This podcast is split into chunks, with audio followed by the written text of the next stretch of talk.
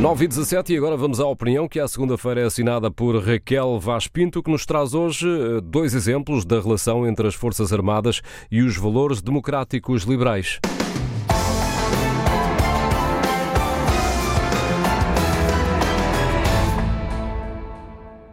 Tendo em conta o contexto de guerra na Europa, um dos temas mais em foco é sem dúvida a relação entre Forças Armadas e os regimes democráticos liberais.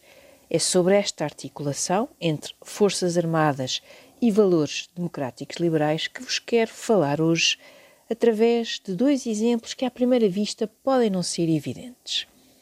O primeiro vem dos Estados Unidos, a única superpotência na qual as Forças Armadas têm de facto um papel muito especial.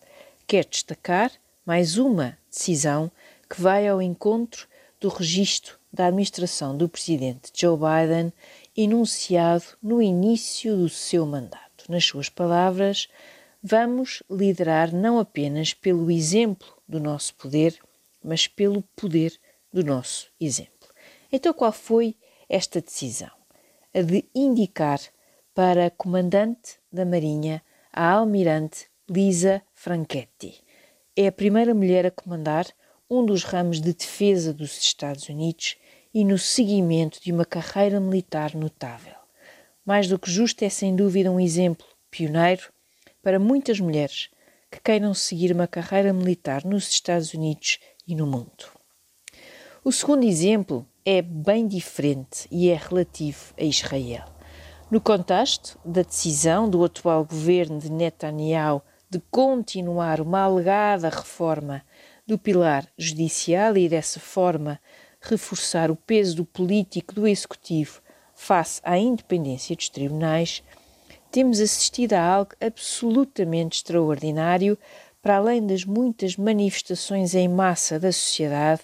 Desta feita, os protestos chegam de antigos militares, de militares na reserva, bem como de antigos diretores e membros dos serviços de recolha de inteligência interna e externa.